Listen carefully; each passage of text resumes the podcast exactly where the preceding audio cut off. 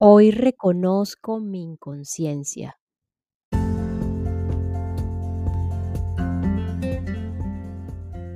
La onda del reconocer. Reconocemos que estamos dormidos, reconocemos nuestra inconsciencia.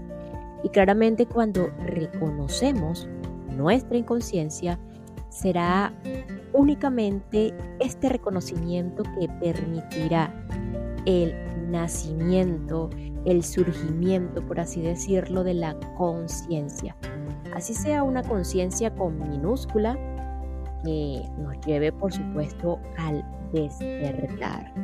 Y así a la verdadera conciencia con mayúscula.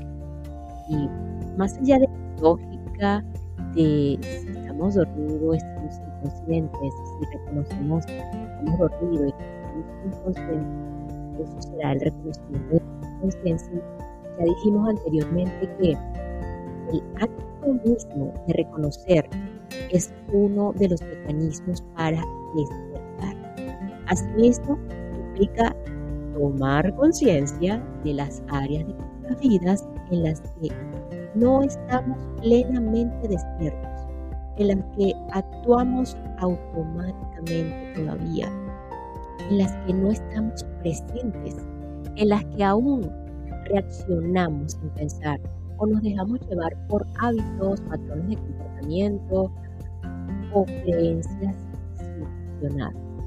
Reconocer nuestra inconsciencia es un paso crucial hacia el crecimiento personal desde el punto de vista humano, por otro lado, hacia el recuerdo del verdadero ser, la cual parte, ya que identificar áreas que podemos mejorar, hablando desde lo humano, en el, espíritu no hay nada que mejorar, desde el punto de vista del crecimiento profesional, que permite identificar áreas que podemos mejorar, desarrollar una, una nueva o una mayor autoconciencia cultivar una vida más consciente y deliberada implica ser honestos con mayúsculas, honestos con nosotros mismos, estar dispuestos a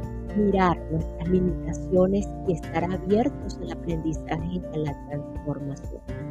Cuando reconocemos nuestra conciencia, podemos comenzar a cuestionar nuestras acciones, examinar nuestras trabajar en desarrollar una mayor presencia, atención plena.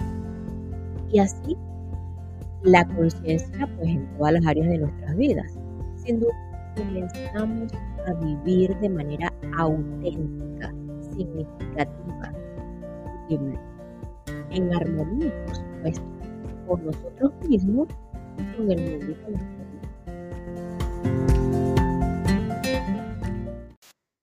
Continuamos de Gerardo Smelling, específicamente aprender a educar en la felicidad, en la felicidad. Este capítulo 3, em, educar jugando.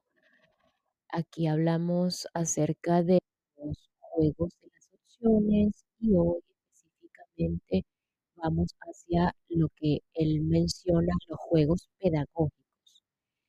En un juego recreativo, dejamos que el niño se divierta sin explicarle nada, de forma que únicamente estará desarrollando con él su aparato psicomotor.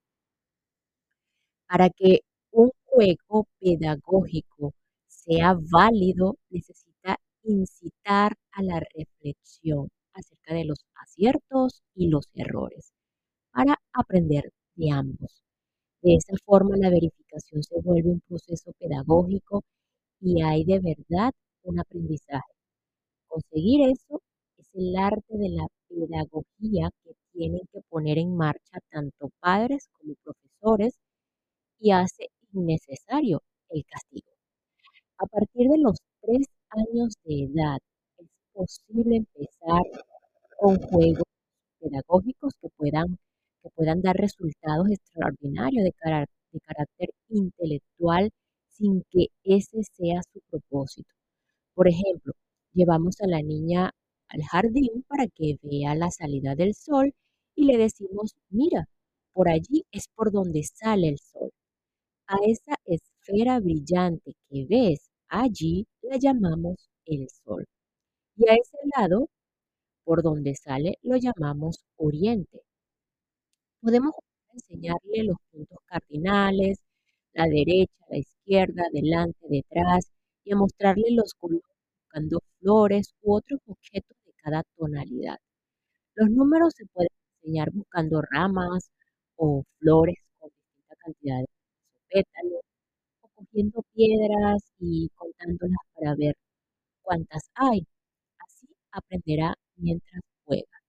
Se puede comprar un tablero en el que pinte y exprese su creatividad o destinar una pared de su habitación para pintar a la que llamaremos la pared del sí. Para enseñarles geometría se pueden comprar piezas de distintas formas geométricas, pintarlas de todos los colores y jugar al escondite con los niños. Les diremos, por ejemplo, vamos a buscar la esfera azul, el primero que la encuentre podrá participar en otro juego. Hay que crearles opciones para que no compitan entre sí y aprendan que ellos obtienen su propio resultado del juego. No conviene utilizar las palabras ganar o perder porque incitan a la competencia y producen discriminaciones. Simplemente un resultado lleva a otro juego. Por ejemplo, cuando encuentras la esfera azul, vamos a buscar el cubo verde. Cuando encuentras el cubo verde, buscaremos la pirámide amarilla. Y así en una secuencia de juegos, sin importar cuántos encuentre cada uno. Para aprender los números o los puntos cardinales hay un juego que les encanta, el de las pistas que te conducen al tesoro. Este puede ser una flor o cualquier cosita que les, resulte, les atractiva. Las piedras pueden ser, vamos a caminar tres pasos hacia el oeste, después media vuelta a la derecha y caminamos cinco pasos hacia el norte. Otro juego consiste en pintar el abecedario de piezas de colores en las que escribiremos los números y los esconderemos. Los niños y niñas son descubridores e investigadores natos. Les encanta buscar. En el juego taller de los inventos aprovecharemos objetos viejos como una cartera, por ejemplo, que una niña pueda llevar una que es la réplica de su mamá. Cada juego pedagógico es válido para el niño si reflexionamos con él acerca de lo que aprendió y descubrió, tanto cuando acertaba como cuando se equivocaba. Con niños de 4 o 5 años, en lugar de sentarlos en el pupitre y pedirles que escriban las letras, podemos jugar a escondérselas. Es necesario volver a pensar como niños y crear. Por ejemplo, la cueva mágica donde está oculto el gran tesoro de la sabiduría que hay que buscar siguiendo unas pistas. También para que el niño pueda, pueda descubrir la vida, es muy recomendable crear un espacio para él, el espacio del sí. Y a partir de los cuatro años podemos ir dejando que entre al espacio del adulto y aprenda poco a poco a respetarlo mediante acuerdos. El juego del aprendizaje es el juego del descubrimiento de la vida. Se trata de que los niños saquen sus propias conclusiones y reconozcan la manera de aprender lo que aún no saben. Consiste en que primero el niño educa a sus padres y luego estos le orientan a él y apoyan su autoaprendizaje en el descubrimiento de la verdad. Las técnicas del juego del autoaprendizaje son sencillas. Se trata de no enseñar conceptos ni limitar la capacidad del niño para asumir su propia vida, permitiéndole en cambio encontrar las verdades de la existencia en la naturaleza y en sus propias experiencias. Para lograr esto es necesario no imponer comportamientos no prohibir sus acciones naturales, no castigar el error, no invalidar o criticar su espontaneidad y permitirles jugar y descubrir a través del de la ley universal, dejando que la suma las asuma o lo es que lo mismo o lo que es lo mismo, suspendiendo el afán protector y la reacción de los sentimientos ante los resultados que obtiene por su cuenta. Es necesaria la no reacción, es decir, la serenidad. La serenidad total de los padres o educadores y la firmeza para no interferir en el proceso del infante ante la necesidad de asumir su propio resultado. Autodescubrimiento. En los juegos de fantasía se trabajan el amor y la visión, el dulce de la vida, mientras que en los siguientes niveles se trabaja la asunción de la vida a través del enfrentamiento con el destino.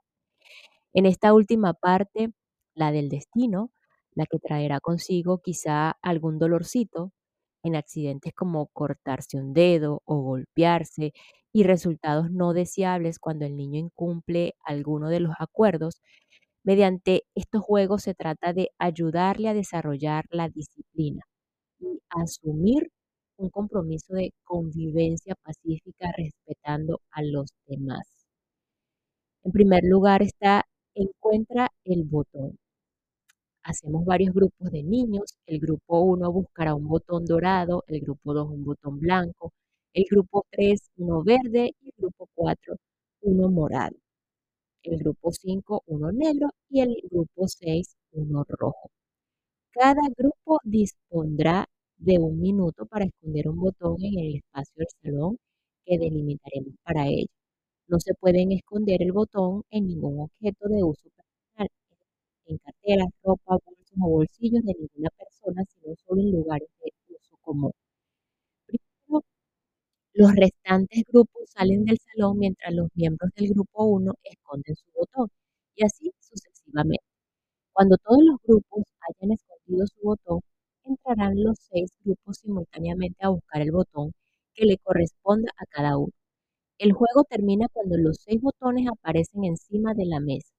Nosotros simplemente notaremos cuando ocurre y así lo explicaremos a los participantes. Se trata de usar la creatividad, porque es un juego para el descubrimiento de procesos de relación humana. No es necesario dar más pistas. Al final del juego reflexionaremos sobre lo que sucedió y cuál fue el resultado que obtuvimos. Por ejemplo, podemos decir lo siguiente. El resultado fue que tardamos 15 minutos en dejar todos los botones encima de la mesa. ¿Piensas en que ese resultado se podría mejorar?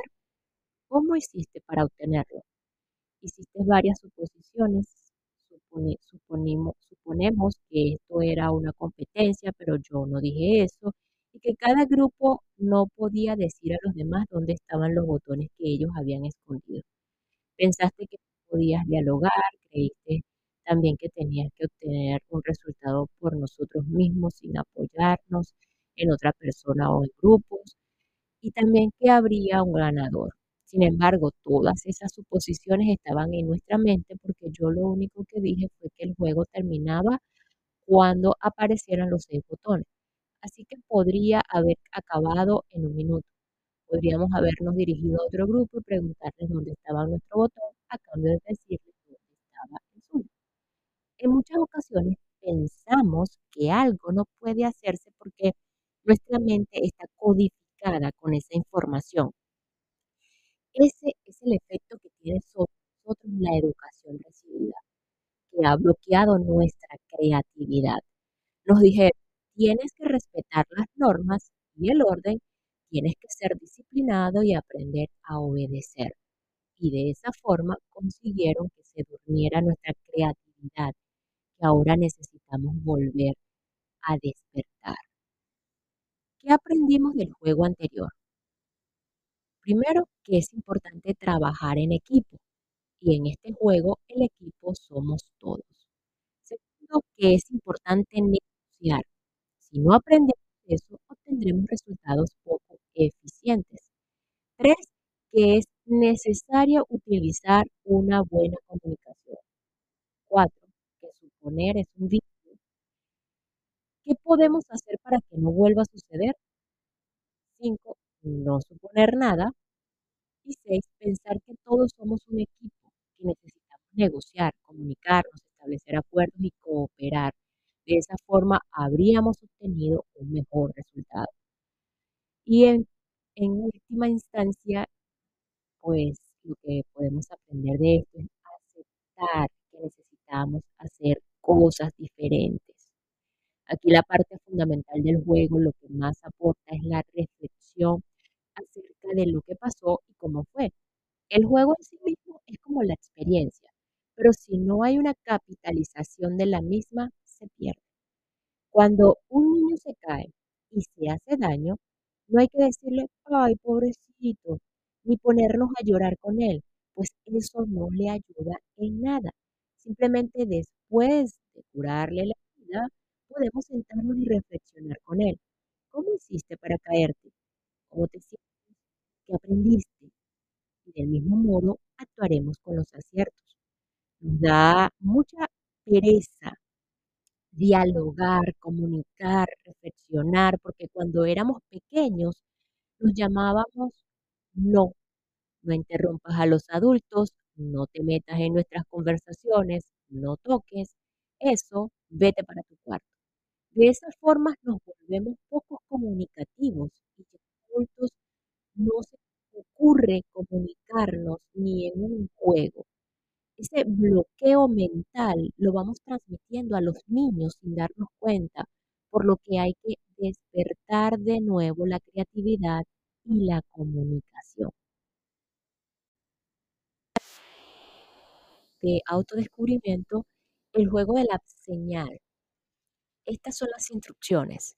El juego consiste en sentarnos en círculo dándonos las manos y cuando yo dé la señal con mi mano derecha a la persona que tengo a mi lado, ésta tendrá que pasar la señal a la siguiente persona, sin hablar, solo en el gesto de apretar un poco la mano.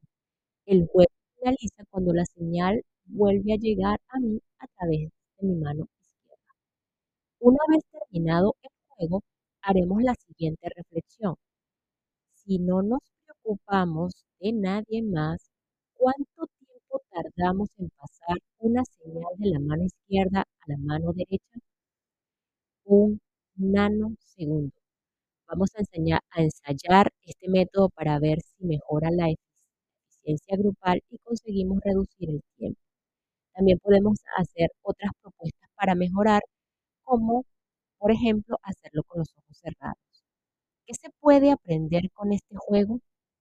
Descubrir que el resultado de un grupo es equivalente al resultado individual. Es decir, cuando cada uno de nosotros da lo mejor de sí mismo y no se preocupa de que hagan los demás, se obtienen los mejores resultados. Así, el propósito de este juego es descubrir herramientas que hagan nuestra vida mucho más eficiente y productiva. El juego de la... Comenzamos con una pregunta.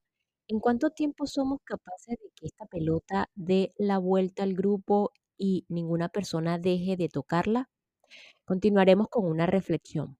Por ejemplo, hemos obtenido un resultado de 23 segundos.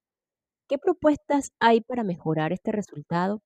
Se puede proponer que alguien salga al centro y todos vayan a, a, a la vez a tocar la pelota. Mediante este juego verificamos que es necesario estar coordinados para obtener mejores resultados y que coordinarnos significa hacer propuestas y lograr acuerdos. Y terminaremos con una propuesta. Les propongo el acuerdo de pedir la palabra para hacer cada propuesta. Para hablar levantaremos la mano y los demás escucharán a esa persona sin interrumpirla. ¿Les parece bien?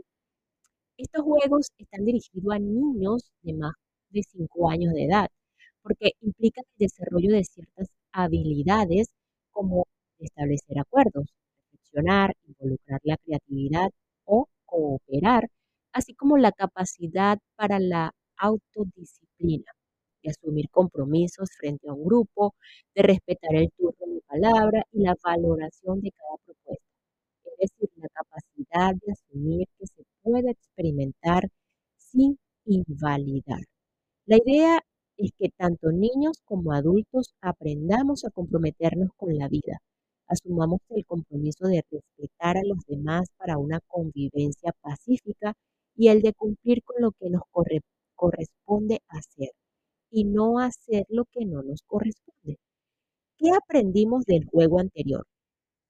A no invalidar, a escuchar, a construir acuerdos, a cooperar, a negociar usando la creatividad, a asumir compromisos, a aceptar a los demás y los resultados, a estar presentes para aprovechar lo que está sucediendo en nuestras vidas, así como el sentido de pertenencia a un grupo, de sentirnos parte de un todo, no excluidos. Necesitamos dejar volar nuestra mente para pensar como piensan los niños. Para ellos la palabra imposible no existe.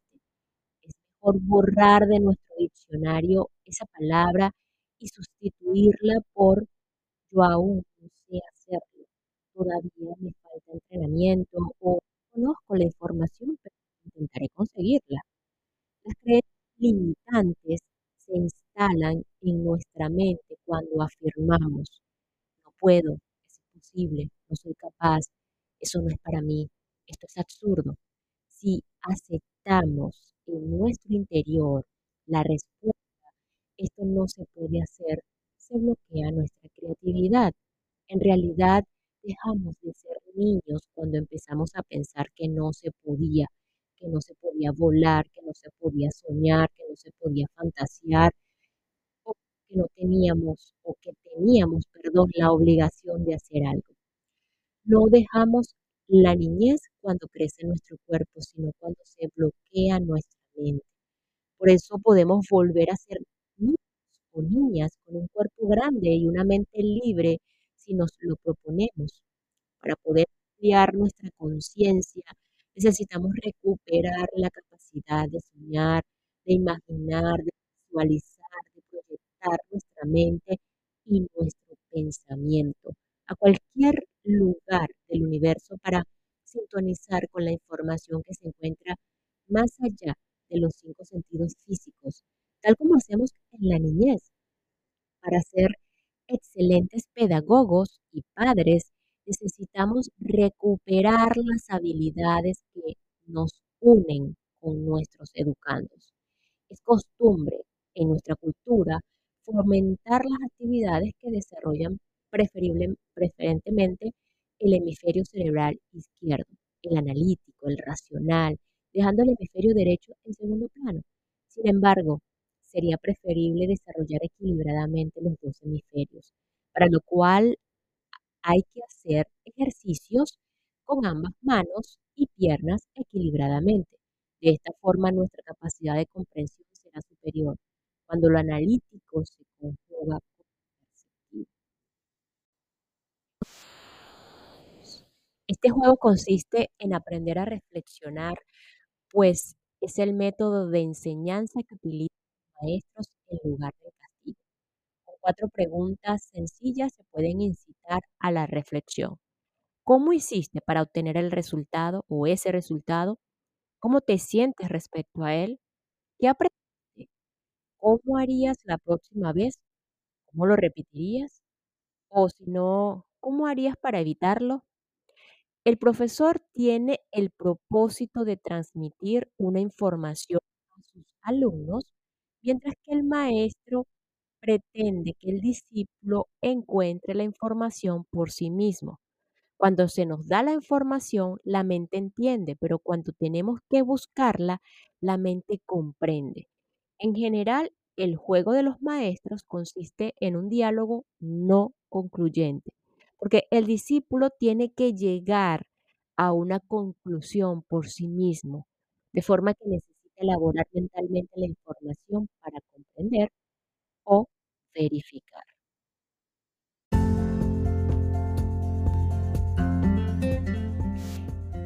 Quejarnos de las dificultades que la vida presenta, debemos aprovecharlas como una gran oportunidad para trascenderlas, entonces desaparecerán para siempre. Si no aprendemos de las dificultades, lejos de desaparecer, se complicarán, se mantendrán y se volverán permanentes.